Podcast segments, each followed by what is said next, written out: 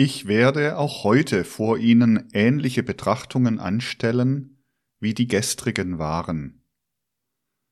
Es sind ja diese Betrachtungen gewiss von manchen Gesichtspunkte aus nicht dasjenige, was rein anthroposophisch genannt wird, aber ich denke, wir leben in einer Zeit und in Verhältnissen, wo wohl gerade der Boden der anthroposophisch geisteswissenschaftlichen Bewegung, auf dem wir stehen, derjenige ist, auf dem solche Betrachtungen angestellt werden müssen, nicht nur angestellt werden sollen und können, sondern geradezu in der Gegenwart angestellt werden müssen. Ich möchte womöglich auch bei dieser Gelegenheit mich des eigenen Urteils enthalten. Ich sage womöglich und nur Unterlagen liefern zur Beurteilung, insofern mir eine solche Beurteilung notwendig erscheint, für denjenigen, der eben sich gedrängt fühlt, die gegenwärtigen Zeitverhältnisse zu beurteilen. Ich bin gestern davon ausgegangen, dass gegenüber den jetzigen katastrophalen Ereignissen die Stellung der Schuldfrage, so wie man den Begriff der Schuldfrage gewöhnlich auffasst, das ganze Urteil in falsche, in unrichtige Bahnen lenkt.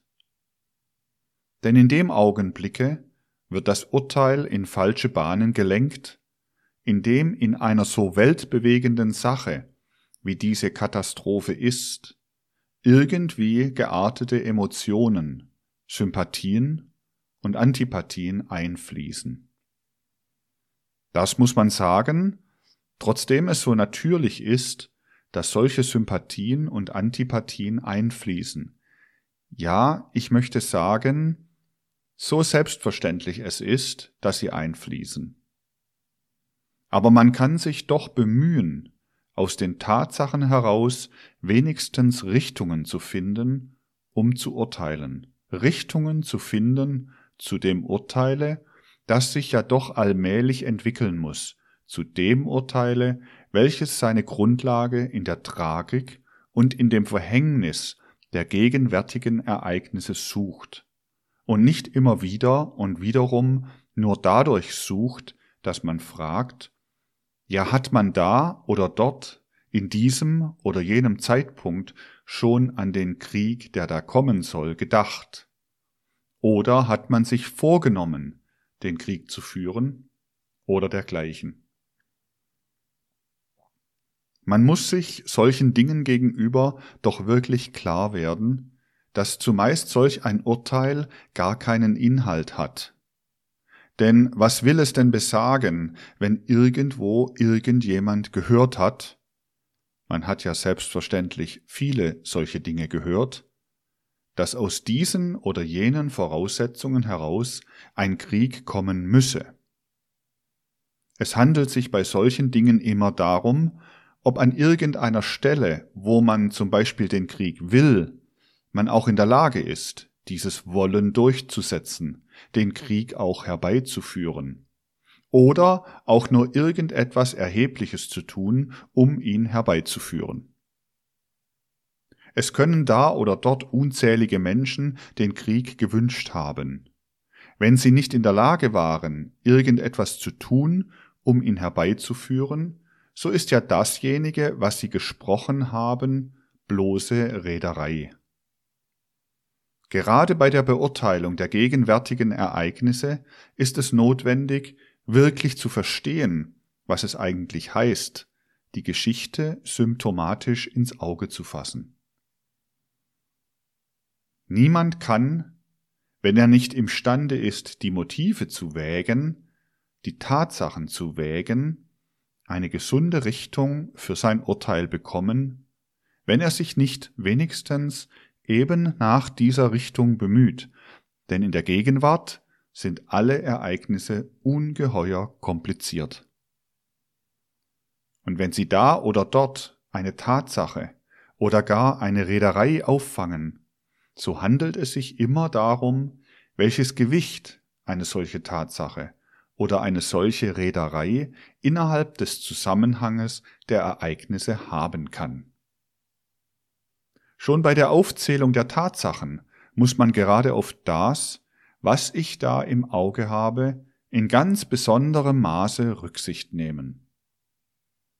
Sehen Sie, für denjenigen, der erkennen will, und eigentlich müsste jeder in der Gegenwart bestrebt sein, auf diesem Gebiete das Richtige zu erkennen, handelte es sich auch darum, dass er sich um die richtigen Dinge bekümmert hat, dass er gewissermaßen an die Ereignisse die richtige Frage gestellt hat, woran manchen natürlich das Maß von Leidenschaftlichkeit, das er in sich hatte, eben gehindert hat. Ich habe mancherlei Gelegenheit gehabt, nach dieser Richtung hin zu fragen, nach dieser Richtung hin die Dinge kennenzulernen. So zum Beispiel habe ich wahrhaftig da, wo es möglich war, auf eine maßgebliche Antwort zu warten, nicht wenige Male die Frage gestellt, innerhalb der Grenzen Deutschlands, auch an österreichische Menschen die Frage gestellt, was ist eigentlich das wirkliche, von verantwortlichen Stellen ausgehende Ziel dieses sogenannten Krieges. Ich habe nur ein einziges Mal von irgendeiner verantwortlichen Stelle eine sehr vage Antwort bekommen und habe gesehen, dass eigentlich überall da, wo gefragt werden konnte, innerhalb der deutschen Grenzen und auch der österreichischen Grenzen, über ein sogenanntes Kriegsziel man von einem Kriegsziel nichts wusste. Das Einzige, was mir eben als vage Antwort einmal gegeben worden ist, das war, dass man wünschte die Freiheit der Meere. Das ist das Einzige, was mir einmal geantwortet worden ist. Nun weiß ich selbstverständlich, dass da geantwortet werden kann, ja, aber die Alldeutschen was haben die alles für ausgedehnteste Kriegsziele aufgestellt und so weiter. Ja, man darf dabei nicht vergessen, dass eben natürlich in solchen Zeiten viele Leute vieles reden, dass Agitationen getrieben werden. Aber es gab nie eine Möglichkeit, dass dasjenige, was zum Beispiel von alldeutscher Seite gesagt worden ist, zu einem anderen Zwecke als um aufzureizen und um Torheiten zu verbreiten, ernst genommen werden konnte. Das ist außerordentlich wichtig, dass man die Dinge wiegt, dass man zum Beispiel weiß, dass in Mitteleuropa, namentlich im Beginne des Krieges, ein wirkliches Kriegsziel nicht vorhanden war bei denjenigen, die in der Lage waren, etwas beizutragen in der Richtung des Krieges etwas zu unternehmen oder in der Richtung des Krieges etwas zu unterlassen. Das gibt schon dem Urteil eine Richtung, wenn man weiß, die Leute haben gerade in den ersten Zeiten des Krieges absolut nicht gewusst, wofür sie eigentlich kämpfen. Wer wäre in der Lage, sich vorzustellen, dass man sich vornehme, aus heiterem Himmel heraus einen Krieg zu entfesseln, wenn man überhaupt nicht weiß, was man mit diesem Kriege eigentlich anfangen soll. Denn selbst die vage Antwort, die ich bekommen habe, von der Freiheit der Meere, die ist eigentlich nur eine Notantwort gewesen, weil der Betreffende nichts anderes gewusst hat und dies etwas ist, was man wenigstens schandenhalber sagen konnte. Das ist das eine, was ich doch eben, ich möchte sagen, wie einen Tatsachenzusammenhang vor ihre Seele hinstellen möchte. Ein anderes scheint mir wichtig und wird immer wichtiger und wichtiger werden bei der Beurteilung der Sachlage, je mehr man objektiv über die Dinge urteilen will. Ich habe gestern ausgeführt, dass die eigentliche Entscheidung über das, was Ende Juli und Anfang August in Deutschland zu tun oder zu unterlassen sei, durch die ja schon gestern charakterisierten Verhältnisse leider ganz allein bei der Heeresleitung lag, die nur nach strategischen Gesichtspunkten die Entscheidung, namentlich nach Maßgabe der Verhältnisse und der Sachlage, treffen konnte. So dass man nicht einmal nach einem Einzelwollen bei der deutschen Politik, zum Beispiel Ende Juli und Anfang August, und auch die vorhergehende Zeit sprechen kann. Weder von einem gesammelten Wollen noch von irgendeinem Einzelwollen, das irgendwie zusammenhinge mit dieser Katastrophe, kann man da sprechen. Man kann geradezu sagen, ein politisches Ziel, ein politischer Gedanke, eine politische Idee war überhaupt in Mitteleuropa nicht vorhanden. Das ist ja gewiss eine merkwürdige Tatsache. Aber es ist eben die Tatsache, die als solche berücksichtigt werden muss. Es gab ja militärische Ideen, wie man den Krieg führen müsse, wenn er kommt. Nicht wahr? Militärische Ideen beruhen in gesunden Verhältnissen immer auf sogenannten Konditionalsätzen. Wenn er kommt.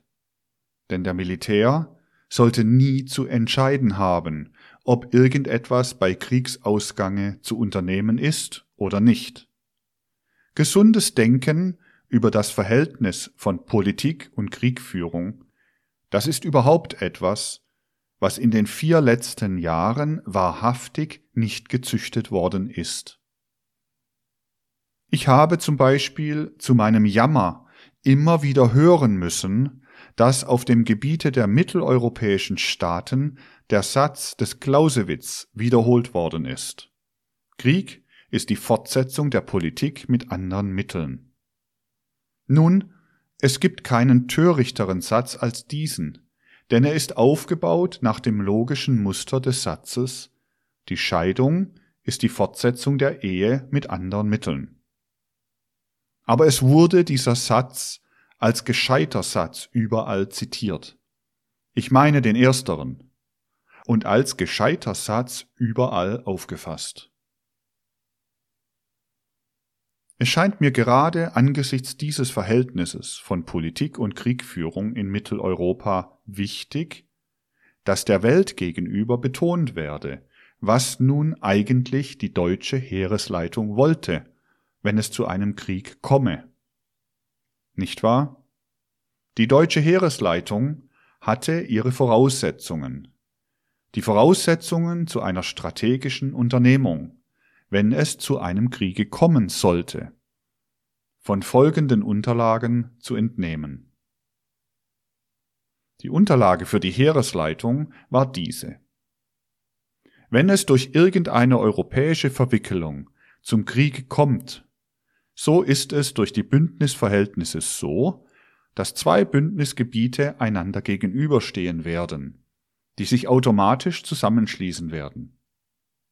Das Gegenüberstehen werden die Mittelmächte, zu denen man immer im Glauben, im törichten, aber ehrlichen Glauben Italien gerechnet hat, auf der einen Seite und auf der anderen Seite Russland, Frankreich, England. Man hat nicht anders denken können nach den verschiedenen Bündnisverhältnissen, soweit sie bekannt waren. Danach musste gewissermaßen der strategische Plan formuliert werden. Und wohin ging dieser strategische Plan? Das ist wichtig, dass man darinnen die Tatsache ins Auge fasst, was wollte die Heeresleitung? Die Heeresleitung wollte das Folgende.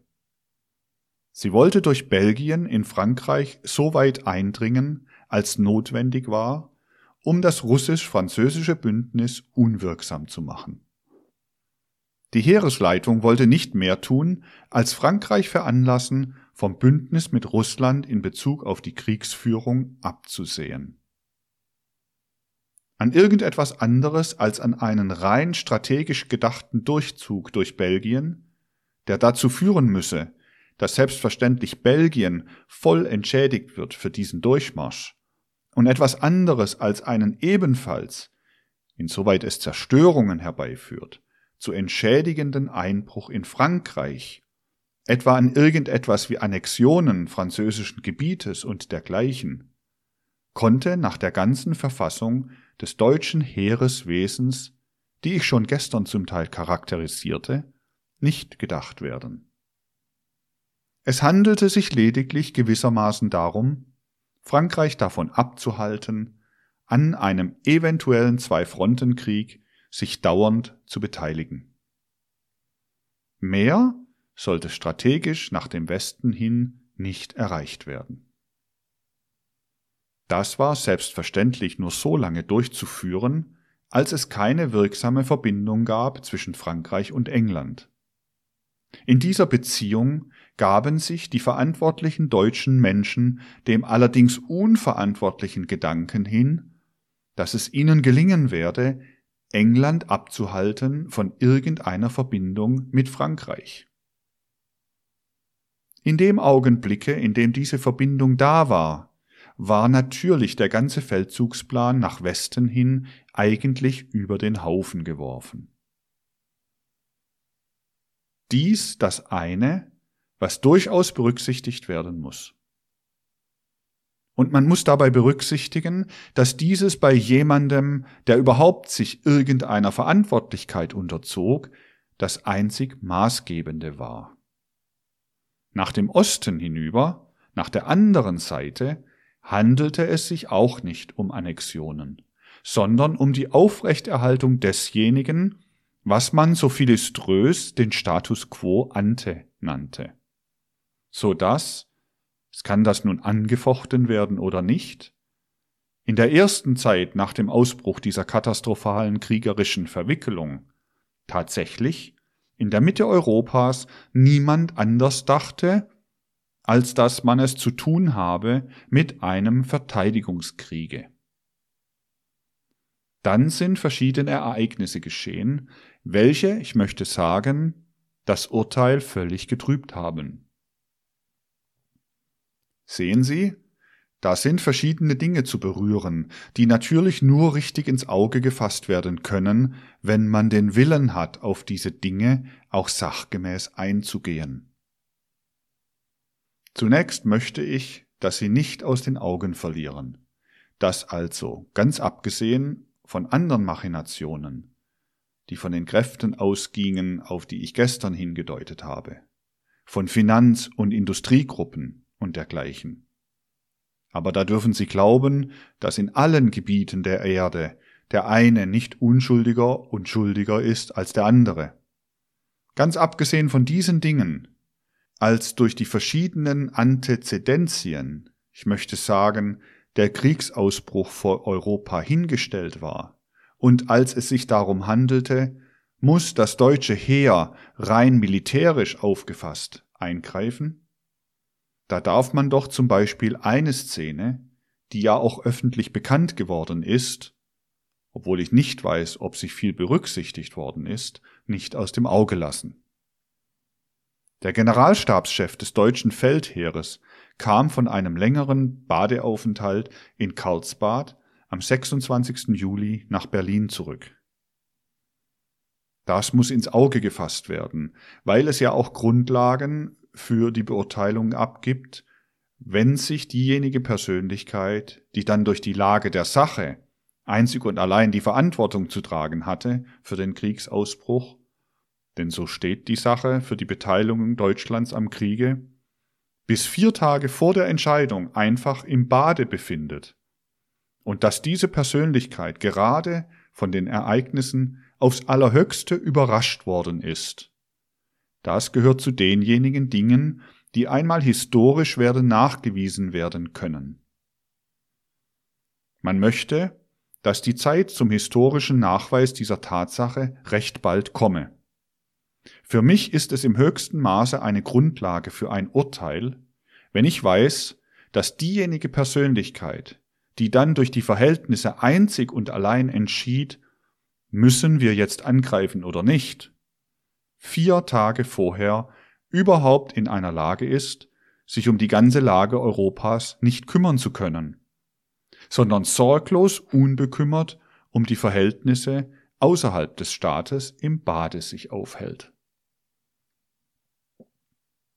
Er war auch außerhalb des Staates zu jenem Zeitpunkt, dem 5. Juli 1914, der als ein besonders entscheidender angesehen wird, wo eine Konferenz in Potsdam stattgefunden haben soll und worinnen die deutsche Heeresleitung gewissermaßen ein Ultimatum bezüglich des Krieges gestellt haben soll. Ja, er war auch abwesend schon zu diesem Zeitpunkte, war nicht in Berlin. Ich habe mich gerade mit Bezug auf diesen 5. Juli viel bemüht, herauszubekommen, um was es sich da eigentlich handelt. Ich habe immer nur die Erfahrung machen können, dass Leute genannt worden sind, die bei dieser Konferenz zugegen gewesen sein sollen. Dass dazu mal am 5. Juli etwas stattgefunden hat, das leugne ich nicht. Dass aber dazu mal etwas stattgefunden hat, was eine Inaugurierung der Kriegsrichtung war, die Aussicht hatte auf Erfolg, wenn nicht eben eine solche Konstellation eingetreten wäre, wie ich sie gestern charakterisiert habe, das ist strikte zu verneinen. Denn es laufen viele Fäden nebeneinander. Derjenige Faden, der zu der Beteiligung Mitteleuropas, also Deutschlands, sagen wir, am Krieg geführt hat, der knüpft nicht an einen früheren Tag an, als höchstens an den 28. Juli. Andere Fäden gehen weiter zurück. In deren Fortsetzung liegt aber nicht dasjenige, was geschehen ist.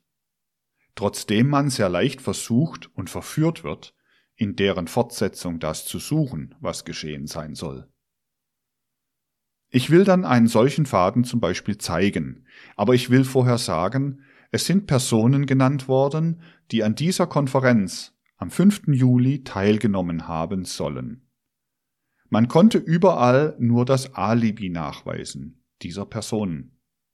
Der eine war irgendwo im Schwarzwalde an diesem 5. Juli, der andere war an der Nordsee und so weiter. Wobei ich durchaus nicht in Abrede stelle, dass andere, deren Alibi man eben nicht suchte, teilgenommen haben. Aber ich möchte damit nur hinweisen, auf welchem falschen Wege sich sehr häufig das Urteil bewegt. Sehen Sie, ich will Ihnen ein Beispiel dafür angeben, wie verfänglich es ist, wenn man nicht objektiv sein will, bei solchen Dingen auf eine falsche Fährte zu kommen. Es ist das folgende.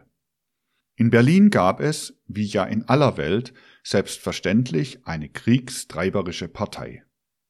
Diese kriegstreiberische Partei hat durch ihre Organe gewirkt. Durch diese kriegstreiberische Partei erschien an einem Tage, der nahe dem Kriegsausbruch ist, in Berlin ein Extrablatt, das ungefähr den Inhalt hatte, in einem Kronrate hätte man den Krieg beschlossen. Das war ein Extrablatt, das ausgegeben worden ist. Dieses Extrablatt wurde dazu mal schleunigst, in dem Momente, wo es ausgegeben worden war, nach Petersburg telegrafiert, so dass in Petersburg durch das Bekanntwerden des Inhaltes dieses Blattes eine gewisse Stimmung gemacht worden ist.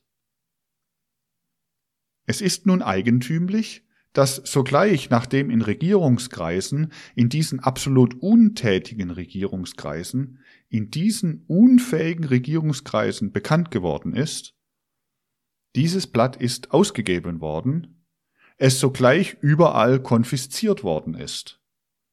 Es ist sogleich richtiggestellt worden, dass eine solche Beschlussfassung nicht stattgefunden hat, dass von einem solchen Kronrate nicht die Rede sein könne, dass überhaupt vorläufig noch nicht einmal die Mobilisation beschlossen worden ist. Dieses Telegramm, welches die Dementierung des stimmungsmachenden Telegramms enthielt, das wurde auf dem Berliner Hauptpostamte sechs Stunden aufgehalten.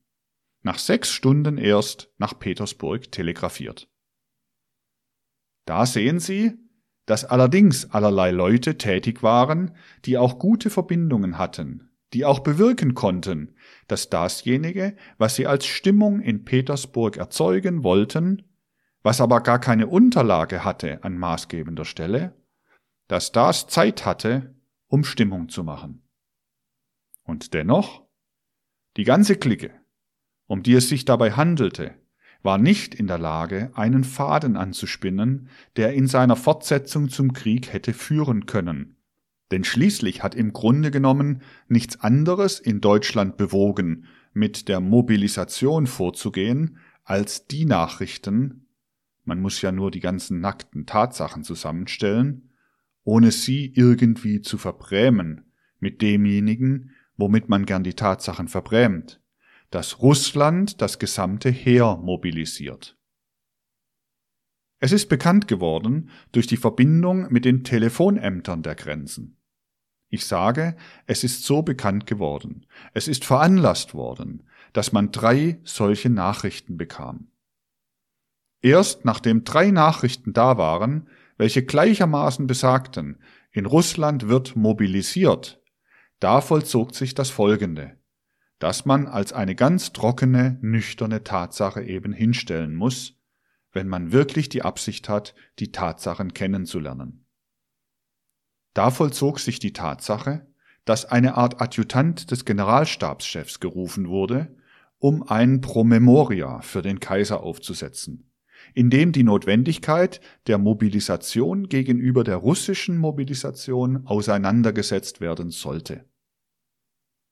In jenem Zimmer, in dem das geschah, steht ein Schreibtisch, so in die Ecke einer Nische hineingestellt, so dass man hinter dem Schreibtisch stehen kann, und in der Nische stand mit ringenden Händen der Generalstabschef und sagte, wenn wir jetzt doch gezwungen sind, loszuschlagen, dann muss man sich nur klar darüber sein, dass Jahre hindurch die Völker Europas sich zerfleischen werden. Das ist eine einfache Szene, Sie können sie natürlich zurückführen auf Denkweisen innerhalb militärischer Kreise oder dergleichen. Aber darauf kommt es wirklich nicht an, wenn man die Tatsachen wägen will, sondern darauf kommt es an, dass man sich in den Stand setzt, auch ruhig und objektiv die Tatsachen ins Auge zu fassen. Wenn ich einmal in der Lage sein werde, Schritt für Schritt, man kann es Stunde für Stunde tun, die Tatsachen der Welt vorzuführen, schlicht bloß vorzuführen, ohne irgendein Urteil. Dann erst wird es möglich sein, ein Urteil über diese tragische Angelegenheit der Menschheit überhaupt ins Auge zu fassen.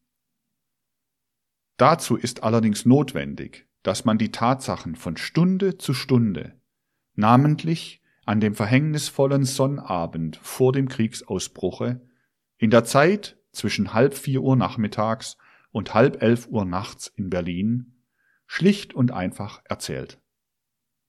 Da kann man jeden Schritt verfolgen, da kann man alle Einzelheiten verfolgen. Und die schlichte Erzählung, die ist dasjenige, was einzig und allein geeignet ist, der Welt ein Urteil möglich zu machen. Ich darf vielleicht heute schon sagen, dass unter den verschiedenen Bemühungen, die ich selbst angestellt habe und die ich paragraphiert habe, dies der erste Punkt war, dass man sich entschließe, in Mitteleuropa diese Tatsachen schlicht vor die Welt hinzustellen, ohne irgendetwas sonst zu sagen als das und das ist geschehen. Neben all dem, was dazugehört, ist das verschiedenen Menschen vorgelegt worden. Das werde ich einmal dokumentarisch zu beweisen haben. Mit allen Einzelheiten verschiedenen Menschen vorgelegt worden. Urteilsfähige Menschen haben mir namentlich mit Bezug auf diesen ersten Punkt etwas gesagt, was selbstverständlich von mir anders beurteilt werden musste als von jenen urteilsfähigen Menschen, die dies gesagt haben. Aber heute ist auch durchaus kein Grund mehr da, solche Urteile, die gefällt worden sind, zu verschweigen. Die Urteile, die gefällt worden sind darüber, wenn ich immer wieder und wiederum gesagt habe, man denke nur, wie die ganze Situation eine andere werden müsste für die Welt. Wenn das geschehe, was alles verhütet würde, auch für Mitteleuropa, wenn das geschehe. Da antworteten mir urteilsfähige Leute, dass ja das alles vielleicht sein könnte, dass ungeheures Unheil verhütet werde. Aber wenn man das tue, was ich da eigentlich wolle, dann müsse etwas anderes eintreten. Und dasjenige, was sie bezeichneten als das, was da eintreten müsse, das ist nun nach langer Zeit, nämlich erst gestern, eingetreten. Es enthalten eben bei demjenigen, dem es sich um die Wirklichkeit handelt, die Dinge, wenn sie am richtigen Ende gefasst werden, dasjenige, was sich dann durch die Logik der Tatsachen von selber vollzieht. Die Dinge sind schon auf diesem Gebiete komplizierter als die leichtfertigen Urteiler, die oftmals über diese Dinge gesprochen haben oder noch sprechen, irgendwie sich bewusst sind. Und derjenige, der da auf diese Dinge in dem Sinne eingehen möchte, wie es einem sachgemäßen, wirklichkeitsgemäßen Urteil entspricht, der muss eben unerschrocken auf das eingehen, was war und was ist, und nicht auf das, was die eine oder andere Sympathie oder die eine oder andere Emotion gibt. Dasjenige, worauf ich Sie dann ferner aufmerksam machen möchte, das ist, dass eigentlich die gesamte Entscheidung, die dann herbeigeführt worden ist, bereits gegeben war nach der Marne-Schlacht am 9. September 1914. Ich schrecke auch nicht davor zurück, ruhig zu bekennen, dass ich nicht gleich durchschaut habe, dass das so ist, dass ich nicht gleich nach der Marne-Schlacht durchschaut hatte, dass wirklich damit dasjenige herbeigeführt werden musste, was nun herbeigeführt worden ist. Ich habe es erst durchschaut in einem späteren Zeitpunkte, in demjenigen Zeitpunkte, in dem ich dann versuchte, das oder jenes zu tun, um den Ereignissen diese oder jene Richtung zu geben. Ich muss sagen, ich schrecke nicht zurück, dieses zu bekennen, dass es mir erst später klar geworden ist. Denn es war überhaupt nicht leicht, historisch und wahrheitsgemäß und zu gleicher Zeit so dass das Betreffende richtig im betreffenden Zeitpunkt getan wurde, innerhalb dieser katastrophalen Zeit sich zu verhalten. Als ich meine Gedanken während der Zeit des Krieges veröffentlicht habe, da habe ich dasjenige zusammengestellt, wobei man keine Rücksicht zu nehmen hatte auf zugrunde liegende okkulte Erkenntnisse. Dasjenige, was sich aus einer einfachen, neuzeitlichen Geschichtsbetrachtung heraus ergeben hatte. Man wird wohl bemerken, dass ich aufgehört hatte zu schreiben, allerdings damals noch geglaubt habe, weiterschreiben zu können in einem späteren Zeitpunkte, als ich in der Darstellung zu Italien gekommen war. Ich will aber damit andeuten, dass es für denjenigen, der die Dinge wirklichkeitsgemäß und ernst nimmt, nicht so leicht ist, zu einem Urteil zu kommen, wie für manche andere Menschen. Ich habe nur dasjenige umrissen, was eben der Beurteilung möglich war. Und ich möchte sagen, es gelang eben einfach nicht, mit dem Urteil einzudringen in das, was die Stellung Italiens ergab. Ich habe dazu mal dieses Büchelchen Gedanken während der Zeit des Krieges vor allen Dingen geschrieben für die Menschen Mitteleuropas, nicht um irgendetwas zu erreichen der Welt gegenüber, sondern für die Menschen Mitteleuropas. Und es stellte sich mir, bald nachdem ich dieses Büchelchen geschrieben hatte, heraus, wie die Situation war infolge der Marne-Niederlage. Und ich habe mich mit Händen und Füßen gesträubt, jemals eine weitere Auflage dieses Büchelchens erscheinen zu lassen, trotzdem es mir selbstverständlich nicht nur nahegelegt wurde, sondern ja auch der Anreiz gut vorhanden war. Aber derjenige, der in diesen Dingen ernsthaft denkt, der weiß, dass es sich darum handelt, in einer solchen Weltenlage, wie die ist, in der wir drinnen waren und jetzt noch sind, nicht nur, dass das, was das Richtige ist, ausgesprochen wird, sondern dass auch zur rechten Zeit dies oder jenes geschieht oder zur rechten Zeit unterlassen wird. Es handelt sich nicht bloß darum, dass man den Trieb hat, seine Meinung zu sagen, sondern es handelte sich darum, dass man nicht nur sagt, was man meint, sondern dass man auch Acht gibt, ob das gesagt werden soll oder nicht gesagt werden soll, was man meint. Damit will ich Sie auch nun eben darauf hinweisen, wie es nötig ist, sich zu begrenzen, zu beschränken, wenn es sich darum handelt, das Urteil über diese furchtbare Menschheitskatastrophe aus der richtigen Ecke heraus zu gewinnen oder in die richtige Richtung zu bringen. Man darf nicht vergessen, dass dieser Krieg, ich habe schon gestern in einem Satz darauf hingewiesen, verschiedene Phasen hat. Dass eigentlich seit dem Jahre 1916 dieser Krieg nicht mehr dasselbe ist, was er war in seinem Anfange, in seinem Ausgangspunkte. Er ist etwas ganz anderes geworden. Und ich habe vielfach darunter gelitten, dass während dieser vier Jahre Menschen zuletzt dieselben Urteile gehabt haben, die sie im Anfange gehabt haben, nachdem doch die Weltereignisse in mehrfacher Beziehung ganz, ganz andere geworden sind. Er ist allmählich in ganz andere Bahnen gelenkt worden, dieser sogenannte Krieg. Man darf nicht vergessen, wenn man die Bahnen verfolgen will, in die dieser Krieg gelenkt worden ist, dann muss man eine andere Eventualität, die namentlich die Wiener Kriegspartei ins Auge gefasst hat, nicht vergessen. Nicht wahr? Ich sagte Ihnen gestern, diejenigen Menschen, die hinter der vollständig unfähigen Regierung und hinter dem altersschwachen Kaiser standen, diejenigen Menschen, die für das eigentlich verantwortlich sind, was in Österreich geschehen ist, diese Menschen, was reine Finanzkreise sind, die rechneten damit, dass die dynastischen Verhältnisse in Russland doch zu nichts weiter führen würden als zu einer Mobilisierung in Russland. Man dachte, man könne nach dem Balkan hin seine Geschäftchen machen und Russland werde doch nicht ernsthaft mobilisieren. Und wenn es mobilisiere, so werde es doch nur, nun Sie wissen, es gibt einen Ausdruck, der ganz schrecklich ist, den man in der Politik immer wieder und wiederum gebraucht, nichts weiter bezwecken, als zu bluffen. Man sagt dann bluffen.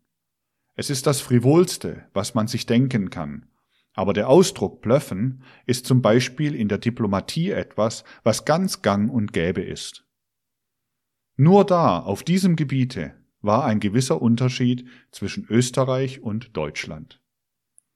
Sie wissen ja, der Krieg von Österreich an Russland ist ja auch erst am 7. August erklärt worden, also fast eine Woche nach der deutschen Kriegserklärung an Russland.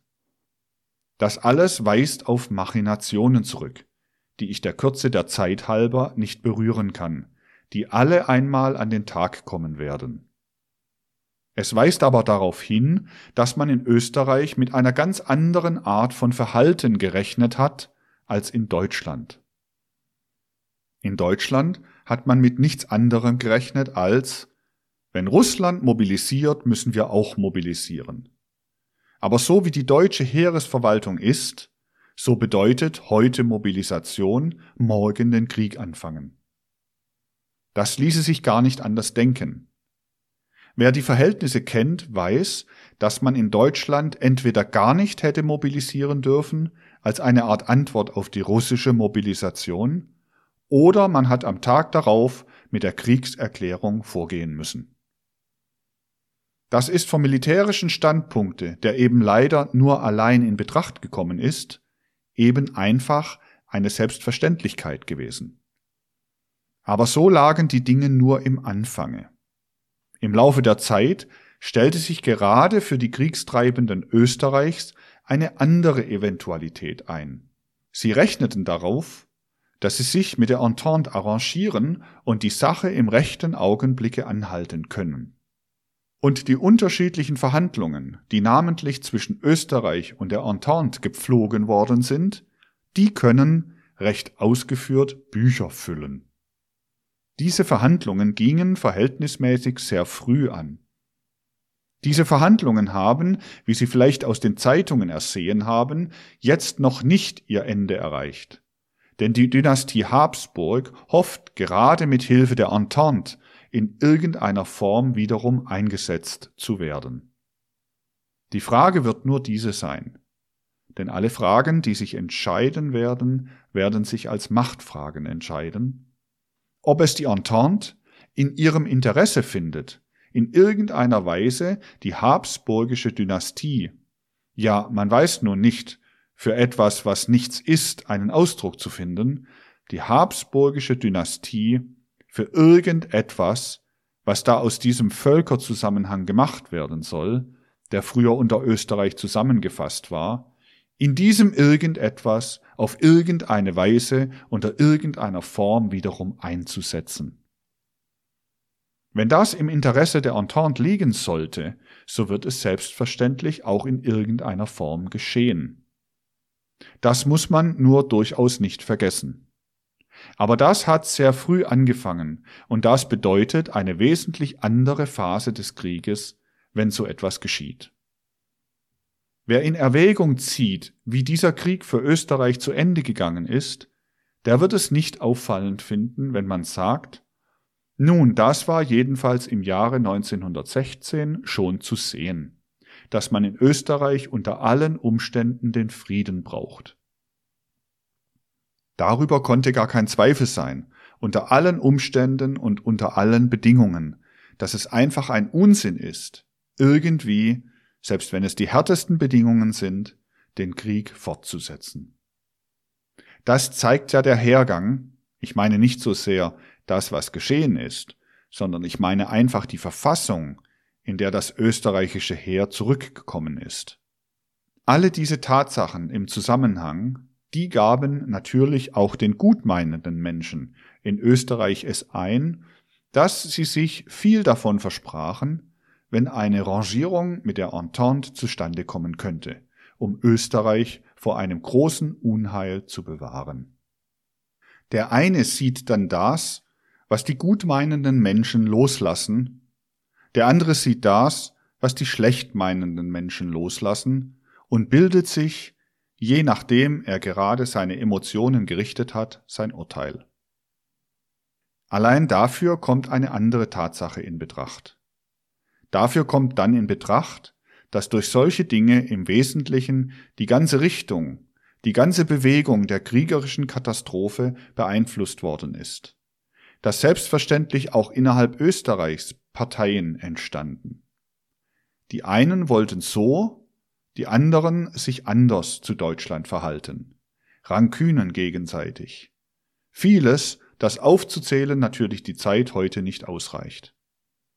Das bewirkte, dass man von dem eben charakterisierten Zeitpunkte an zu tun hatte mit einer ganz anderen Phase der kriegerischen Katastrophe als früher.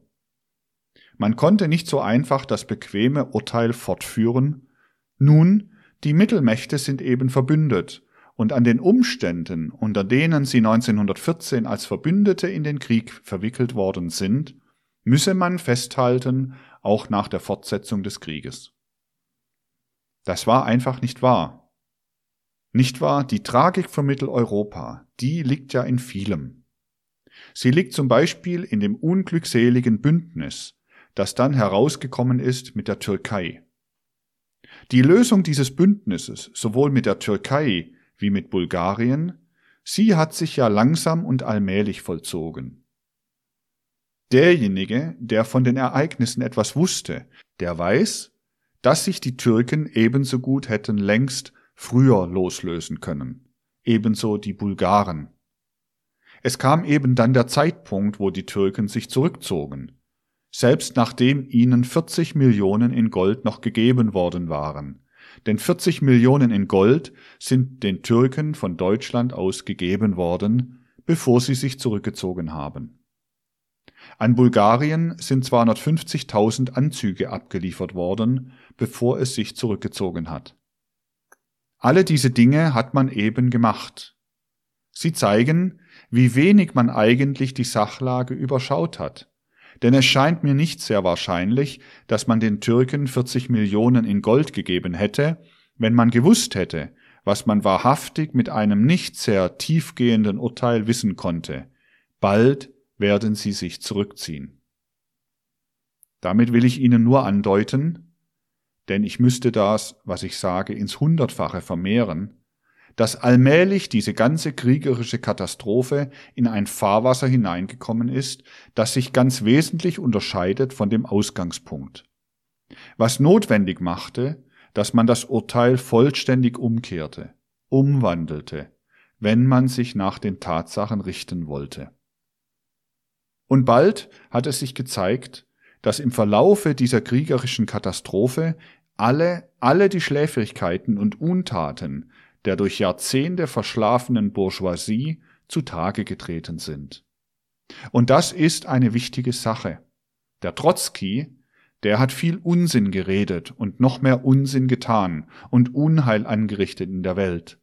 Aber einen Satz hat er ausgesprochen mit Bezug auf diese kriegerische Katastrophe, der anfing, verhältnismäßig bald, Wahrheit zu werden. Das ist der Satz, die führenden Kreise, womit er diejenigen meinte, die auf der ganzen Welt selbstverständlich nicht bloß in Mitteleuropa an diesem Kriegsausbruch beteiligt waren, haben nur die Wahl zwischen Dauerkrieg oder Revolution. Ein drittes gibt es nicht. Es ist eben richtig, dass die Ereignisse der Welt so geschoben und geleitet worden sind, und da beginnt die Verantwortlichkeit der breiten Masse der zivilisierten Welt, dass man endlich in die Sackgasse hineingetrieben worden ist, wo es nur noch gab, entweder zäh festhalten oder die Revolution ist da. Nun, das haben Sie ja gesehen, wie man zäh festgehalten hat an dem Krieg, denn solange er dauert, ist die Revolution nicht da. In dem Augenblick, wo er aus ist, wird sich die Revolution schon da oder dort zeigen. Sie erinnern sich vielleicht, dass ich Ihnen hier oftmals im Verlauf der letzten Jahre nach dieser Richtung gehendes gesagt habe. Ich habe Ihnen wohl gesagt, zum Beispiel vor recht, recht langer Zeit, in der Zeit eben, in der das am Platze war, Gegenüber all dem, was die Leute jetzt urteilen, ist es viel wichtiger hervorzuheben, was zum Beispiel in Russland geschehen war, innerhalb Russlands. Viel wichtiger war das, was innerhalb Russlands geschah, unmittelbar nach dem Sturz des Zarentums, als dasjenige, was auf dem sogenannten Schauplatz des Weltkrieges geschah. Und so wurde es wiederum wichtiger, was ich an einer anderen Stelle, wo es am Platze war, betonte. Hinzuschauen auf das, was sich aus den Tschechoslowaken, die in Russland sich geltend machten, heraushob, als auf all die anderen Dinge, auf die man in bequemer Weise hingeschaut hat. Wenn auch natürlich diese bequeme Weise selbstverständlich durch manche Tragik oder auf andere Weise herausgefordert war. Und damit komme ich auf eine Frage, die mir in der letzten Zeit immer wieder und wiederum von den verschiedensten Seiten her gestellt worden ist, über das mögliche Verhalten, das man jetzt einschlagen könne, nachdem die Dinge nun bis zu diesem Zeitpunkt gekommen sind. Ich glaube nicht, dass das, was ich sage, heute auf fruchtbareren Boden fällt als dasjenige, was ich im Laufe der Jahre gesagt habe. Aber dennoch, jeder hat seine Aufgabe. Meine Aufgabe ist es, die Dinge zu sagen, und ich werde Ihnen gegenüber und auch der Welt gegenüber, wenn es am Platze ist, die Gelegenheit nicht versäumen, dasjenige, was ich nicht nur für richtig halte, sondern für angemessen halte, dass es gesagt werde, auch wirklich zu sagen. Sehen Sie, dasjenige, was heranrückt. Wir können ja hier, wo wir unter uns sind, gewissermaßen sehr unbefangen über diese Sache sprechen. Was herannaht, ist ja zweifellos eine Auseinandersetzung des auch auf die Weise, wie ich es selbst im öffentlichen Vortrag in Basel neulich erwähnt habe, in den letzten Jahrhunderten aus dem modernen Industrialismus herausgewachsenen Proletariats mit den alten Klassen der Menschheit. Nun, ich habe mich schon einigermaßen ausgesprochen, als ich in Anknüpfung an meine Philosophie der Freiheit sagte, was ich für das Allernotwendigste gehalten hätte in den letzten Jahren, und auch heute noch halte. Aber ich möchte noch das Folgende sagen. Dasjenige, um das es sich handelt, ist, dass man erkenne, dass eine Strömung heranzieht, wie mit einer gewissen elementaren Notwendigkeit. Ich meine mit dieser Strömung die soziale Bewegung oder die Summe der sozialen Forderungen, die aus dem Proletariat erhoben werden. Da handelt es sich nicht darum, dass man über diese Strömung das eine oder andere Urteil abgibt, sondern da handelt es sich darum, dass man sich wirklich vertiefen kann in dasjenige, was da heranzieht, was einfach als Tatsache heranzieht. Darum handelt es sich. Darüber Kritik zu üben, das ist etwas, was man ja kann, wenn man es will, was aber nicht viel mehr Wert hat als eine vielleicht sehr berechtigte, aber doch nur private Meinung. Worauf es ankommt, das ist doch wirklich, dass eine Möglichkeit gefunden werde, dass die Massen der nicht proletarischen Bevölkerung der ganzen zivilisierten Welt eine Stellung gewinne zu dem, was heraufzieht. Gerade nach dieser Richtung gingen manche Fragen, die an mich gestellt worden sind. Und das ist es ja, was jetzt vor den Seelen der Menschen liegen muss, Stellung zu gewinnen. Nun, da kann ich nur sagen, wir sind mit Bezug auf die soziale Bewegung, wie sie sich aus dieser kriegerischen Katastrophe heraus entwickelt hat, nur aus dieser heraus entwickelt hat in ihrer heutigen Gestalt, in ein Stadium eingetreten, wo es sich wahrhaftig nicht mehr darum handeln kann, abstrakte Programme zu machen, so und so viele Punkte zusammenzustellen. Man solle dies oder jenes tun. Das wäre vielleicht noch vor drei Jahren, vor zwei, vielleicht vor einem Jahre eine Möglichkeit gewesen. Heute ist das keine Möglichkeit mehr. Heute kann ich jemandem, der mich nach dieser Richtung fragt, nur die Antwort geben, dass es sich heute nur darum handeln kann, dass man an jedem einzelnen Platze, an dem man gestellt ist, gerade wenn man Geisteswissenschaftler ist, finden kann durch ein wirklichkeitsgemäßes Betrachten der Situation, was zu tun ist. Und dass man auch die Mittel und Wege findet, um dasjenige, was getan werden muss, zu tun. Da ist es natürlich wiederum gut, wenn man objektiv und sorgfältig erwägt, was insbesondere von den bürgerlichen Kreisen unterlassen worden ist. Nicht wahr? Der abstrakte Satz kann leicht eingesehen werden.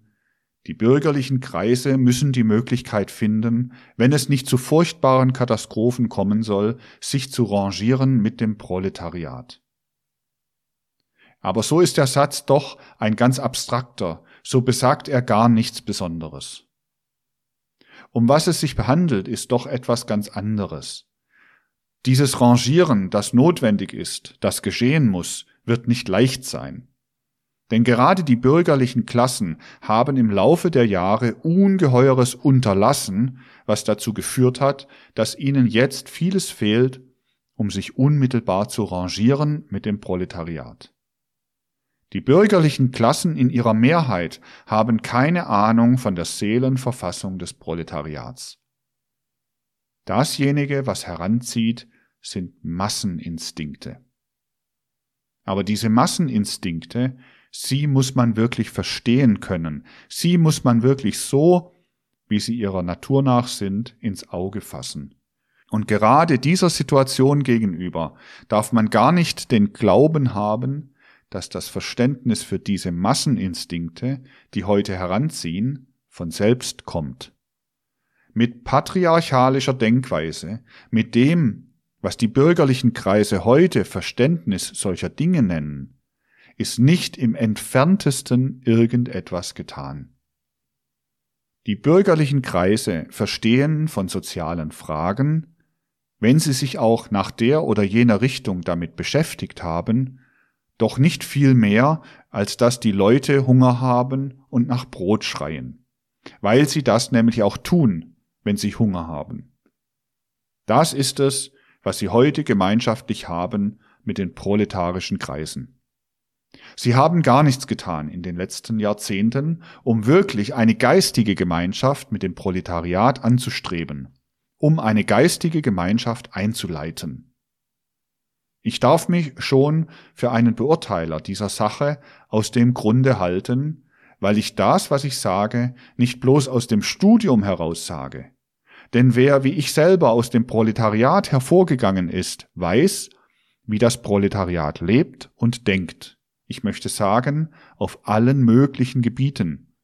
Und wer sich dann beschäftigt hat, so viel sich nur ein Mensch beschäftigen kann mit den Gedanken, die durch Jahrzehnte hindurch das Proletariat gebildet hat, und mit den Empfindungen, die von diesem Proletariat ausgehen, der darf eben über diese Sache reden.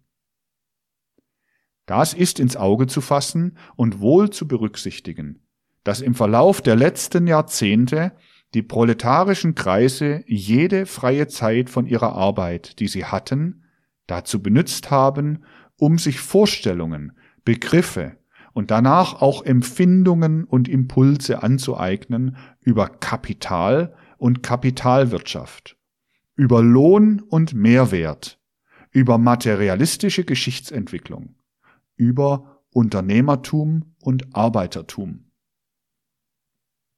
Und man darf nicht vergessen, wenn man selber seine Empfindungen in die richtigen Bahnen lenken will, dass in den letzten Jahrzehnten, in der Zeit, in welcher die Arbeiter Abend für Abend, insoweit sie in Betracht kommen, gesessen haben, sich volkswirtschaftliche Begriffe anzueignen für etwas, was sie Revolution nennen, was aber auch eine Reform hätte werden können? In der Zeit, was haben denn die bürgerlichen Kreise getan? In der Zeit haben die bürgerlichen Kreise Karten gespielt oder sogenannte unterhaltende Theaterstücke angehört oder Zeitungen gelesen, nun oder ähnliche nützliche Beschäftigungen mehr gehabt. Dadurch ist mit Bezug auf menschliches Verständnis auf Seiten der bürgerlichen Bevölkerung endlich der Zustand eingetreten, der heute da ist. Der Zustand der völligen Unfähigkeit, das, was proletarisch ist, zu verstehen. Dieser Zustand war so lange aufrecht zu erhalten, als nicht elementare Masseninstinkte entfesselt wurden. Er ist nicht aufrecht zu erhalten, wenn elementare Masseninstinkte entfesselt werden. Denn der ganze Gang der Bewegung ist so, dass man nicht ohne drinnen zu stehen in der Seele des Proletariers an eine Rangierung denken kann. Derjenige, der wirklich die Entwicklung des Proletariats verfolgen konnte, der weiß, dass alle die verschiedenen patriarchalischen Machinationen, die von wirtschaftlich Führenden ausgegangen sind, von der Seele der Proletarier gerade am intensivsten abgelehnt worden sind. Was man in bürgerlichen Kreisen geglaubt hat, zugunsten der Arbeiter zu machen, das ist ja im Innersten der Proletarierseele strikte abgelehnt worden, ist sogar als eine Art Beleidigung aufgefasst worden, insofern es einen patriarchalischen Charakter hat. Aber auf dem Gebiete der volkswirtschaftlichen Zusammenhänge hat sich der Proletarier Kenntnisse erworben, die er heute hat, hat sich ein Urteil erworben, mit dem er als einem Inhalt seiner Seele herumgeht und von dem der Zugehörige der bürgerlichen Klasse gar nicht die allergeringste Ahnung, keinen Schimmer hat. Denn so ist die Tatsache gekommen, dass heute der proletarische Arbeiter über die Funktionen des Kapitals, über Unternehmertum und Lohnverhältnisse, über materialistische Geschichtsentwicklung mehr weiß als ein nationalökonomischer Universitätsprofessor, dessen Beruf es ist, über diese Dinge etwas zu wissen. Das ist die Lage, die man vor allen Dingen richtig ins Auge fassen muss. Denn nur wenn man sie richtig ins Auge fasst, dann wird man verstehen, was gemeint ist, wenn ich sage, derjenige, der sich jetzt rangieren will mit dem, was herauftaucht, der hat nötig, eine ganz neue Sprache zu sprechen. All das, was bisher gedacht worden ist in bürgerlichen Kreisen, das muss sich in eine ganz andere Sprache verwandeln. Denn das, was hergestellt werden muss, muss Vertrauen sein. Sie müssen aus der Seele der Leute heraus sprechen können und an jedem einzelnen Ort aus der Seele der Leute heraus sprechen und vor allen Dingen handeln können. Das können sie nicht mit abstrakten Programmpunkten, sondern nur, wenn sie sich hineinstellen in das, was heute geschieht, oder hineingestellt werden, wenn das das Richtige ist. Vorläufig wird aber noch alles zurückgewiesen, was das Richtige ist. Werden auf keinem Punkte irgendwelche Anstalten gemacht, um irgendetwas nach dieser Richtung zu unternehmen. Denn nicht um die Abforderung von abstrakten Programmen kann es sich heute noch handeln, sondern heute kann es sich nur darum handeln, das persönlichste Wirken zu entfalten aus dem Verständnis der Sachlage heraus, im konkreten einzelnen Fall. Nur darum kann es sich handeln. Was im Allgemeinen gesagt werden kann, ist ja das Folgende. Sehen Sie, dadurch, dass alles das in proletarischen Kreisen getrieben worden ist, was die bürgerlichen Kreise verschlafen haben, was weder Inhalt der Schulbildung noch Inhalt der Salonunterhaltungen oder dergleichen war.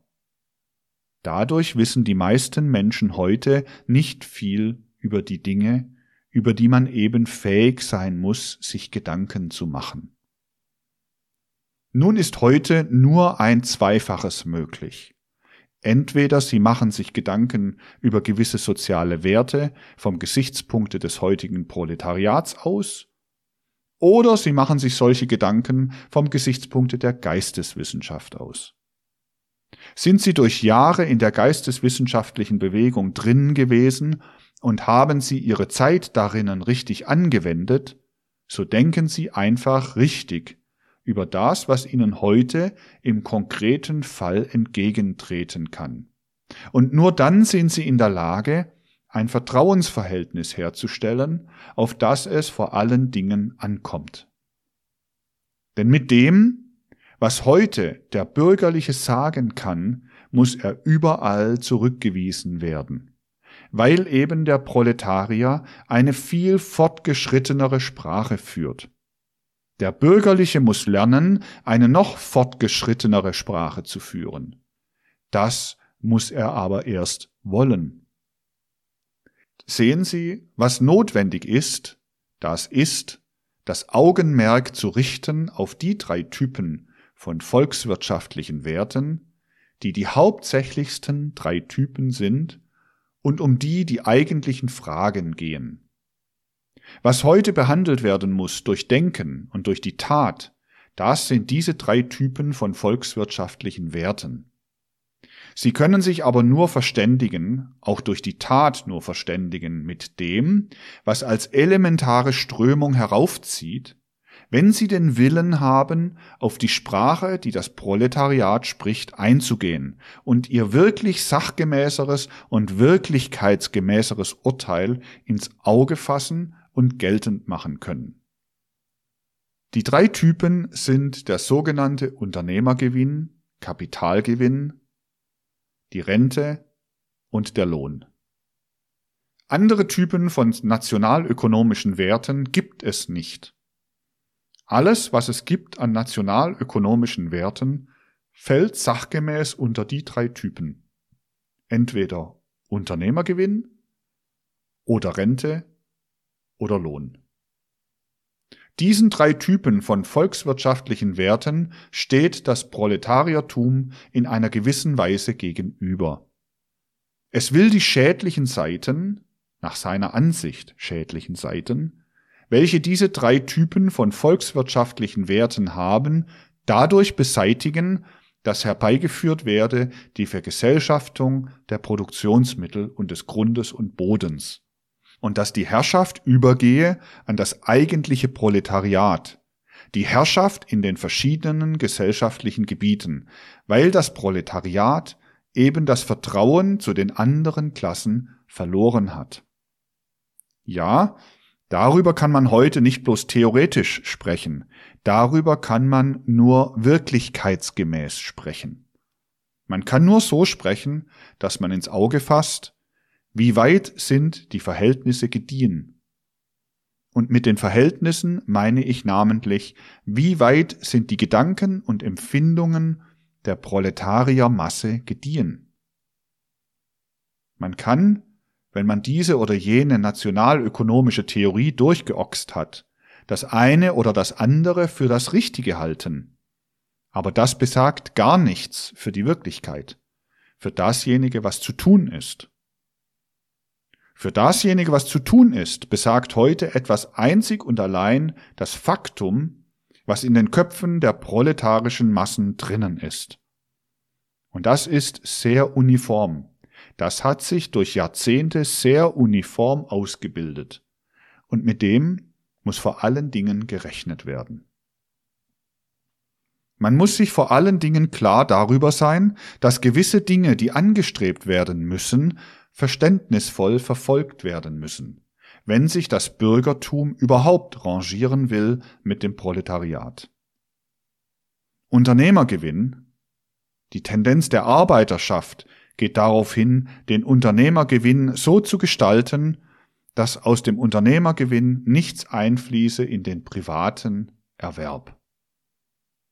Dieses ist aber eine Sache, über die eine Verständigung mit dem Proletariat durchaus möglich wäre.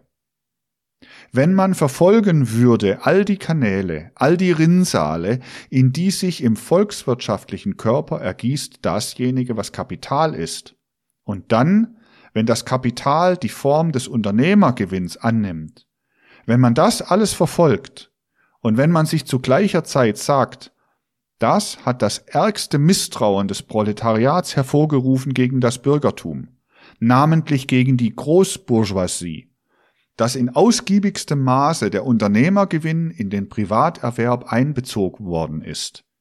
Darüber wird sich in der Zukunft überhaupt nicht streiten lassen. Dann ist man auf dem rechten Wege. Dann wird man aber auch, wenn man Verständnis zeigt für dasjenige, was in diesem Punkte das Proletariat will, die Mittel und Wege finden, um jene tiefe soziale Schädigung hintanzuhalten, die dann eintreten muss, wenn im Sinne des radikalen Proletariats heute der Unternehmergewinn bekriegt wird. Es liegen leider die Dinge so, dass nach den Kenntnissen, die die Bürgerlichen von diesen Dingen haben, meistens gar nicht diskutiert werden kann mit dem Proletariat, weil diese Kenntnisse eben nicht da sind, weil der Bürgerliche heute nichts weiß von den Kanälen und von den Funktionen, in denen so etwas wie Unternehmergewinn von einer Fabrik der Gewinn des Unternehmers oder von irgendetwas anderem der Gewinn des Unternehmers sich ergießt. Da dem Proletarier notwendig die Ausblicke fehlen, in die die eine oder die andere soziale Gestaltung führt, so bekämpft er nur die Schäden, die allmählich durch das Verhalten des Bürgertums in Bezug auf den Unternehmergewinn hervorgerufen worden sind aber er ruft dadurch ganz sicher nur Zerstörung, nur Untergang hervor. Sache des Bürgertums wäre es nun, über diesen Punkt sich im Einzelnen zu verständigen. Gerade wenn man sich in diesen Einzelheiten verständigen würde, so würden diejenigen, die fähig sind, dadurch, dass sie bisher in den Wirtschaftskörpern drinnen gestanden haben, führende Stellungen hatten in den Wirtschaftskörpern, die darum einzig und allein nur die Kenntnisse hätten, um die Kontinuität des Wirtschaftslebens fortzuführen, ganz von selbst nach dem Willen des Proletariats an erste Stelle gestellt werden. Ob nun durch Arbeiter- und Soldatenräte oder andere Räte, sie würden schon ganz von selbst dort hineinkommen. Aber es muss die Möglichkeit vorhanden sein, wirklich über etwas zu verhandeln mit den Leuten. Wenn die Möglichkeit vorhanden ist, über etwas zu verhandeln, so dass die Leute wissen, aha, der weiß selber, was wir eigentlich wollen, aber er weiß noch etwas mehr, dann kommt, was kommen muss. Vertrauen, das heute nicht vorhanden sein kann. Denn der Zustand kann nie eintreten, dass, wenn die Proletarier einfach den Glauben haben müssen, nun ja, jetzt haben sie das Heft in der Hand, und die Bürgerlichen, die bisher sich so und so benommen haben, die wollen sich jetzt auch hinsetzen an den Tisch, dass sie da gleich aus Gutmütigkeit sie mit hinsetzen lassen werden. Das wird nicht eintreten, sondern es muss das durch Vertrauen gestützt sein. Und die Schwierigkeit besteht darin, dass eigentlich in weitesten Kreisen keine Möglichkeit besteht, eine gemeinsame Sprache zu sprechen. Man kann ja dann die verschiedensten Ansichten haben, aber man muss eine gemeinsame Sprache sprechen können. Dann muss man sich aber darüber klar sein, dass nicht nur der Unternehmergewinn, sondern auch die Rente wesentlich angefochten werden wird. Nun hat ja gerade die Rente zu den ärgsten Auswüchsen geführt. Und aus den Masseninstinkten heraus wird nicht nur der Unternehmergewinn bekriegt, sondern selbstverständlich auch die Rente bekriegt werden. Nun ist es ganz klar, dass wieder nur derjenige in diese Dinge hineinsehen kann, der die Funktionen der Rente überschaut. Und da handelt es sich darum, dass es heute leicht ist, wenn man die Sprache des Proletariats handhabt, es wenigstens bis zur Diskussion zu bringen. Verständnis wird sich nur langsam und allmählich entwickeln. Gegenseitiges Verständnis. Und es bis zu einer gewissen Art von Vertrauen zu bringen. Nicht wahr? Beim Unternehmergewinn handelt es sich ja darum, dass man einsehe, dass man wirklich nicht den Unternehmergewinn betrachte als eine Grundlage für privaten Erwerb, sondern dass alles, was Unternehmergewinn ist, zu einem nur in dem Verhältnis steht, dass man die Sache zu verwalten hat, dass man mit der Sache zu wirtschaften hat und dass der Unternehmergewinn in der Zukunft nicht hineingehen darf in den privaten Erwerb, in all dasjenige, was privater Erwerb ist. Bei der Rente handelt es sich darum, dass die Welt ohne Rente gar nicht leben kann, denn von der Rente im weitesten Sinne muss das ganze geistige Leben, Erziehung, Unterricht und alles erhalten werden, und außerdem müssen die nicht arbeitsfähigen und kranken Menschen, die alten Menschen und dergleichen eigentlich aus der Rente erhalten werden. In dem Augenblick, wo man sachgemäß über diese Dinge redet, würde es sich selbstverständlich darum handeln, dass man wenigstens in eine fruchtbare Diskussion kommt, aber man muss sich auch klar darüber sein, dass es unmöglich ist, in eine fruchtbare Diskussion zu kommen, wenn man nicht weiß, dass das wirklich Berechtigte der Rente nur darin bestehen kann, dass sie in diese Richtungen geleitet wird, von denen ich eben gesprochen habe. Das dritte ist der Lohn, den ja das Proletariat so regeln will, dass kein Mehrwert sich ergibt, der in etwas anderes fließt als in den nicht zum privaten Erwerb umzusetzenden Unternehmergewinn und in die berechtigte Rente. Natürlich ist es ein Horror für die auf diesem Gebiete ganz kenntnislose bürgerliche Bevölkerung, darinnen Einsicht zu gewinnen, dass nun wirklich niemand auch nur im geringsten etwas zu fürchten hat, wenn im Prinzip das wirklich besteht, dass jedem zufällt das Erträgnis seiner Arbeit, dass tatsächlich die volkswirtschaftliche Struktur so ist, dass sich für jeden Arbeitenden umwandelt die Arbeit in Erträgnis seiner Arbeit. Ein Ideal ist es nicht. Das können Sie aus meinem Aufsatz Geisteswissenschaft und soziale Frage sehen. Aber es handelt sich heute nicht um ein Ideal, sondern um dasjenige, was allein erreicht werden kann in der unmittelbaren Zukunft. Und da handelt es sich darum, dass man in der Tat ein Verständnis dafür erweckt, welches das Minimum des Mehrwertes ist und nur das Minimum des Mehrwertes zurückhält von dem Lohn, der dann nicht mehr Lohn sein wird, sondern der einfach Entschädigung sein wird für Arbeit. In der allergerechtesten Weise, man kann sogar sagen, in der allerbequemsten Weise würde sich die soziale Struktur gestalten, natürlich nach und nach, wenn man zunächst gar nichts anderes wollte, als mit wirklichem Verständnisse nach diesen drei Richtungen hin sich zu rangieren. Denn man würde dann zunächst dasjenige hervorrufen, was das Allernotwendigste ist. Man würde hervorrufen, die Möglichkeit einer Kontinuität des Wirtschaftslebens. Und das ist vor allen Dingen notwendig. Das ist dasjenige, was nicht möglich war auf dem Gebiete des Bolschewismus in Russland und was niemals möglich sein wird, wenn nicht eine Rangierung in dem angedeuteten Sinne stattfindet. Anders als in dem angedeuteten Sinne ist es nicht möglich. Nach diesen drei Richtungen hin handelt es sich darum, dass man vor allen Dingen so Verständnis erweckt, dass aus diesem Verständnis eine Bewegung nach der Regel nach diesen drei Richtungen geschieht. Dadurch allein ist es möglich, dass die tauglichen Führer des wirtschaftlichen Lebens, was nämlich dringend notwendig ist, wenn nicht unermessliches Unheil kommen soll, die tauglichen, nicht die untauglichen, die müssen selbstverständlich heraus, diesem wirtschaftlichen Leben wirklich erhalten bleiben es ist unter keinen anderen Verhältnissen möglich, das Proletariat für die Kontinuität des Wirtschaftslebens zu gewinnen, als wenn man in dieser Weise eine ihm verständliche Sprache zu führen vermag. Die Kontinuität des Wirtschaftslebens, die muss erhalten werden. Und dann muss Verständnis dafür hervorgerufen werden, welches die inneren Zusammenhänge sind. Sehen Sie, ein Zusammenhang, der vor allen Dingen eine große Rolle in der nächsten Zeit wird spielen müssen, wenn nicht unermessliches Unglück, das verhütet werden kann und verhütet werden darf, trotz des Weltenganges heraufkommen soll, das ist der.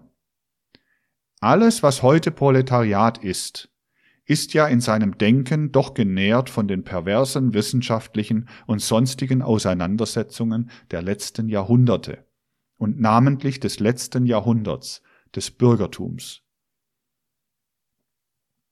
Das Proletariat hat ja alles das geerbt, was das Bürgertum hervorgebracht hat in Bezug auf Denken und Vorstellen.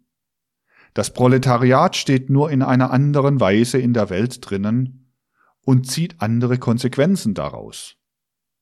Der Ursprung von dem, was die Bolschewisten tun, liegt in der Universitätsbildung von heute, in der Gestaltung welche das Erziehungswesen gerade der bürgerlichen Klassen gefunden hat. Denn die Proletarier haben ja nichts anderes gelernt als dasjenige, was die bürgerlichen Klassen produziert haben. Sie ziehen eben nur in ihrer Art die Konsequenzen daraus. Deshalb ist es notwendig, vor allen Dingen dafür Verständnis hervorzurufen, im Proletariat selber, wie sie eigentlich von den abgefallenen Brocken des unbrauchbaren bürgerlichen Denkens zehren und nun eine Bewegung hervorrufen wollen, die doch nur ohnmächtig sein kann, weil sie eben aus dem unfruchtbaren Bourgeois-Denken hervorgeht. Dieses Verständnis muss erweckt werden, kann aber natürlich nicht anders erweckt werden, als dass man sich klar wird darüber, dass nun in der Bourgeoisie selber eine völlige Umkehrung stattfinden muss, gerade in Bezug auf diesen Punkt, in Bezug auf das geistige Leben, in Bezug auf das Bildungswesen. Die ganze Art der Einrichtungen des Bildungswesens ist eben wirklich für die neue Zeit nicht zu gebrauchen.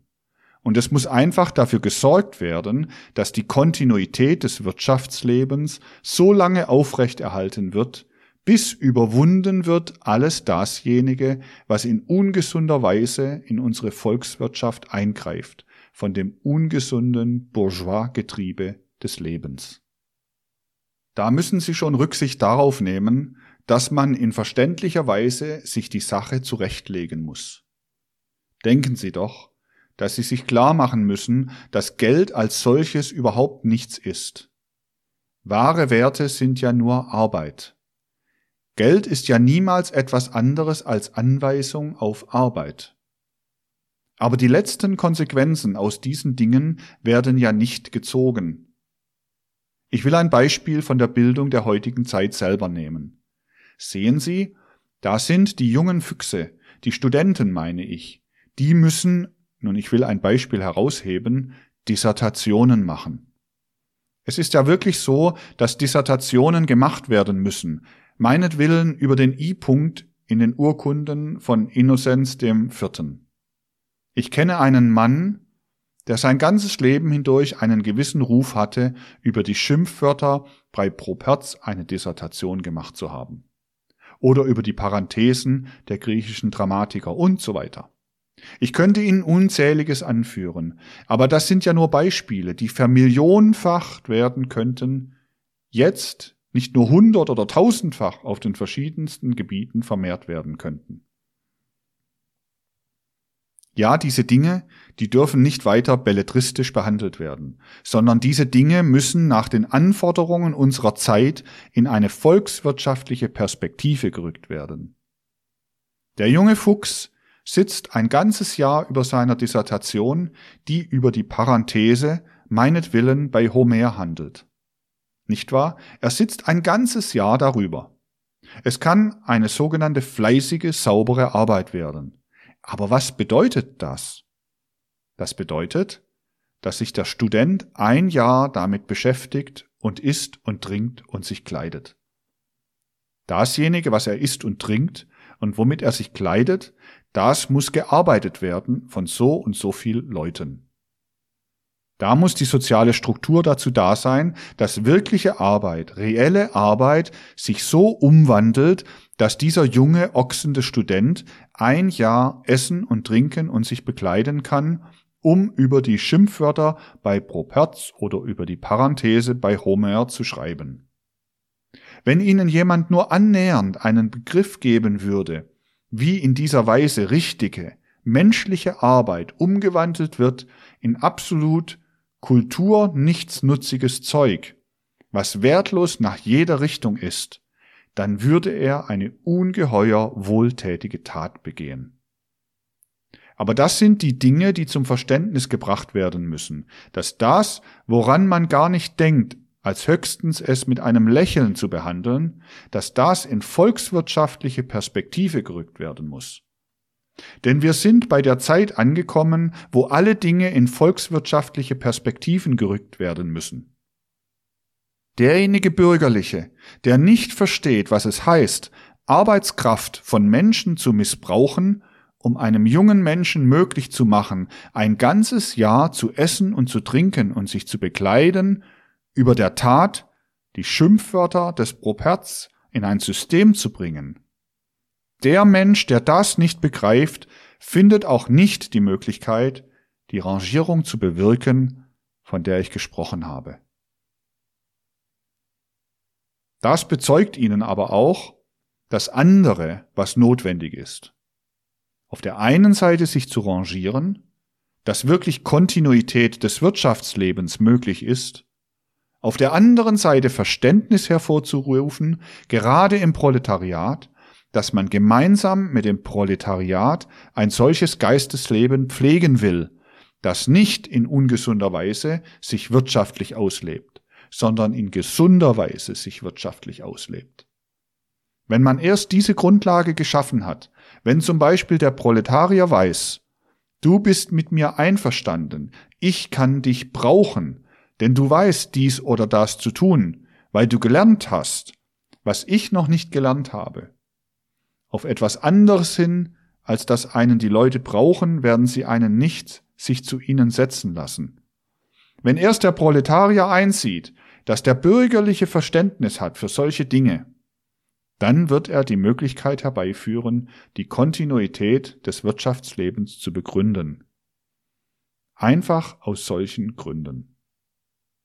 Auf andere Weise, auf anderem Wege ist es nicht zu machen. Dann aber wird er zugänglich sein, wenn man sich mit ihm verständigt darüber, dass ferner nicht auf ungesunde Weise Unternehmergewinn privater Erwerb sein darf.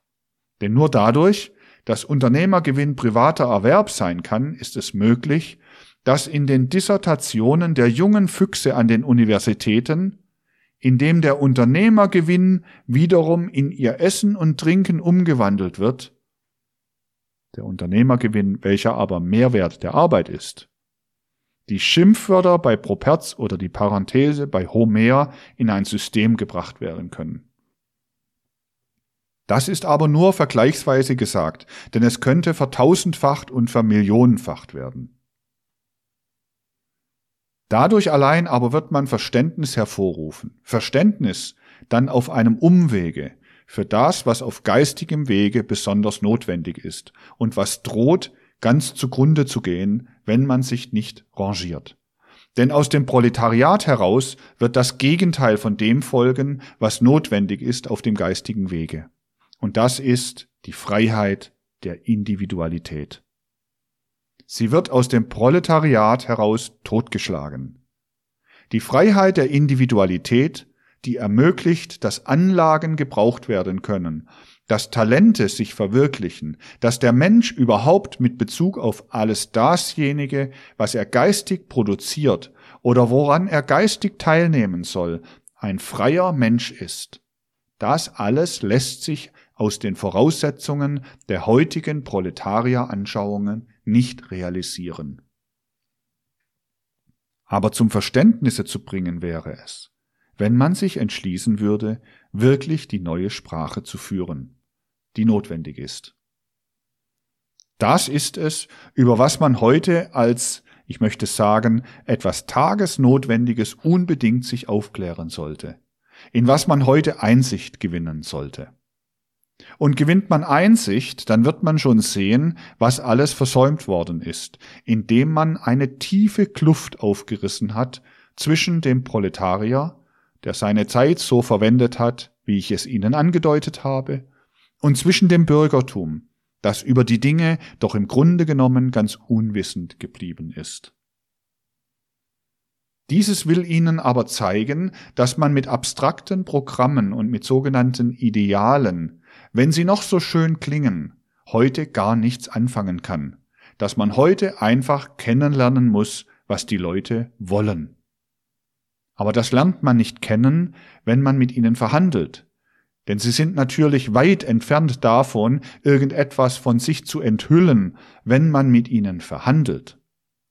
Man muss nicht bloß verhandeln, nicht bloß mit ihnen leben, man muss mit ihnen denken lernen, man muss mit ihnen empfinden lernen. Und man muss dann eine Verpflichtung, ein Pflichtgefühl dafür haben, dass dasjenige, was einem durch das Karma zugefallen ist, nun tatsächlich in einer entsprechenden Richtung verwendet werden muss. Das Maß desjenigen, was gut werden kann an den furchtbaren Stürmen, die heute vor der Tür stehen, das wird sich ganz danach richten, ob man anfangen wird, für solche Dinge wie ich sie zum Beispiel inauguriert habe mit meiner Philosophie der Freiheit oder dergleichen, Verständnis zu gewinnen oder nicht. Nicht wahr? Jeder tut dasjenige, was er tun kann, was in seinem Karma, in seiner Richtung liegt. Von den Dingen, die ich selber getan habe, möchte ich eben gerade hervorheben die Produktion von Gedanken, die dem sozialen Leben eine Struktur geben können und von denen ich im Anfange der 90er Jahre vor einem Vierteljahrhundert eben hoffte, dass sie schon dazu mal einen Resonanzboden finden könnten, von denen ich heute wiederum hoffe, dass sie einen Resonanzboden finden könnten. Nachdem nach einem Vierteljahrhundert nun die zweite Auflage erschienen ist. Vielleicht einen Resonanzboden finden werden, nicht nur trotz sondern wegen der schwierigen Zeiten, die jetzt beginnen. Das andere, das ich auch nicht unerwähnt lassen will, ist das, dass ich ja nur dadurch zu Einsichten kommen konnte auf dem Gebiete, von dem ich Ihnen auch heute gesprochen habe, wie überhaupt auf geisteswissenschaftlichem Gebiete, dass ich niemals in meinem Leben irgendeine Stellung angestrebt habe, die zusammenhing mit dem untergehenden Staatsbetriebe. Ich bin nie in einen Zusammenhang mit irgendeiner äußeren Anstellung in einem Staate gekommen, auch niemals mit irgendeiner sozialen Stellung, welche auf der Monopolisierung der Bildung beruht.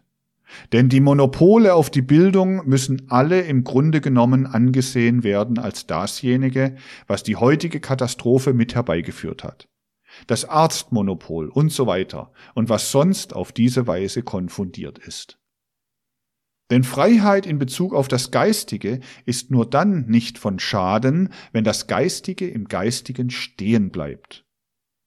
Sobald irgendwie, was heute und seit langer Zeit immer geschieht, das Geistige, das heißt die Aneignung von Fähigkeiten, konfundiert wird mit der Möglichkeit, aus Unternehmergewinn privaten Erwerb zu machen, so dass der private Erwerb, der aus dem Unternehmertum gezogen ist, irgendwie eine Rolle spielen kann bei der Verwertung des Geistigen. Alles das, was auf diesem Wege geschieht, ist etwas, was nur die tiefsten Schäden herbeiführen kann gegenüber dem, was in der Zukunft notwendig ist. Alle diese Dinge, die ich da berühre, sie hängen wiederum zusammen mit grundlegenden Dingen, die in alles Leben hineinspielen. Der innigste Zusammenhang ist ja zwischen den geistigen Fähigkeiten und dem Unternehmergewinn auf dem Gebiete des mit Respekt zu vermelden Journalismus eingetreten, der heute alle Welt beherrscht und von dem eben vieles andere abhängig ist. Ich müsste lange Zeit so fortreden, wenn ich Ihnen eben weiteres sagen wollte. Allein ich habe heute ja Ihre Zeit schon recht lange in Anspruch genommen, und wir werden hoffentlich in den nächsten Tagen darüber weitersprechen können, obwohl man ja jetzt nicht wissen kann, ob nicht von heute auf morgen einmal eine Notwendigkeit eintritt, von hier wegzugehen, oder nicht wahr so etwas dergleichen. Man kann heute, wo Tage Jahrzehnte bedeuten, nichts anderes sagen als es muss der Moment ergriffen werden und im Momente das Notwendige getan werden. Also damit muss auch innerhalb unseres engsten Kreises gerechnet werden. Aber ich hoffe, dass wir Freitag spätestens wiederum weitersprechen können. Wenn irgendetwas geschehen sollte, so werde ich dafür sorgen, dass wir wenigstens einiges andere, was wir gerade auf diesem Gebiete sagen möchten, hier noch besprechen könnten. Aber sonst werden wir Freitag, Sonnabend und Sonntag unsere Betrachtungen fortsetzen und dann das erreichen, ich habe es heute nicht mehr erreichen können, was ich eben anstrebe. Nun wiederum gerade sowohl was die heutigen Völkerschicksale betrifft, wie auch was die soziale Frage betrifft, das Ganze nach noch tieferen geisteswissenschaftlich anthroposophischen Grundlagen aufzusuchen.